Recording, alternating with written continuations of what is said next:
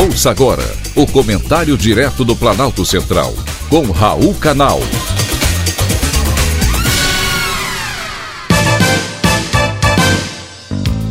Queridos ouvintes e atentos escutantes, assunto de hoje: a volta dos cassinos no Brasil. Há muito tempo se discute a liberação dos cassinos no Brasil. Na verdade, eu nem sei por que eles foram proibidos. Os cassinos existiram normalmente e legalmente até 1946, até que o presidente Eurico Gaspar Dutra, por decreto, determinou que fossem fechados. A justificativa foi de que o jogo é degradante para o ser humano. Imagine o rebuliço daquela época. Empresas foram fechadas, o turismo no Brasil enfraqueceu e milhares de pessoas ficaram desempregadas.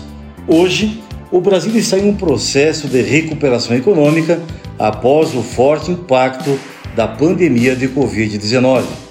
São 12 milhões de brasileiros desempregados. Isso representa uma taxa de 11% da população economicamente ativa. É claro que o retorno dos cassinos ajudaria e muito, e de novo o assunto volta a ser discutido no Congresso Nacional. A proposta de liberação dos cassinos já foi aprovada na Câmara Federal e será agora analisada pelo Senado. O lobby é muito forte de ambos os lados, contra e a favor.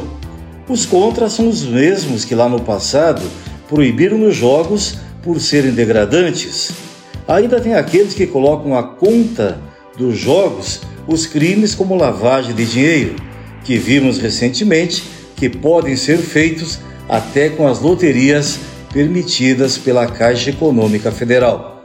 Os favoráveis aos cassinos do Brasil são aqueles que querem aumentar os empregos e a arrecadação dos impostos, como por exemplo o Instituto Brasileiro do Jogo Legal, e alegam que boa parte da relação do jogo com a criminalidade é por culpa exatamente da proibição.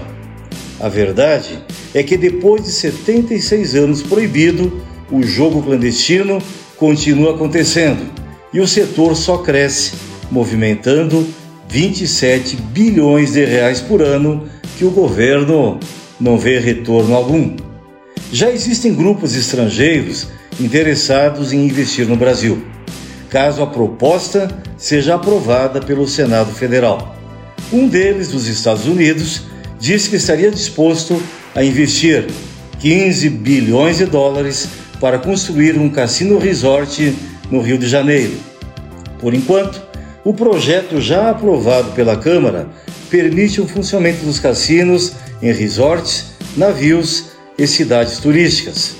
Vamos aguardar para ver quem faz o lobby mais forte e torcer para que o legislativo saia da sua costumeira inércia.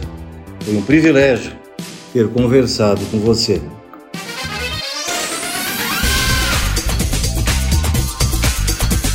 Acabamos de apresentar o Comentário Direto do Planalto Central, com Raul Canal.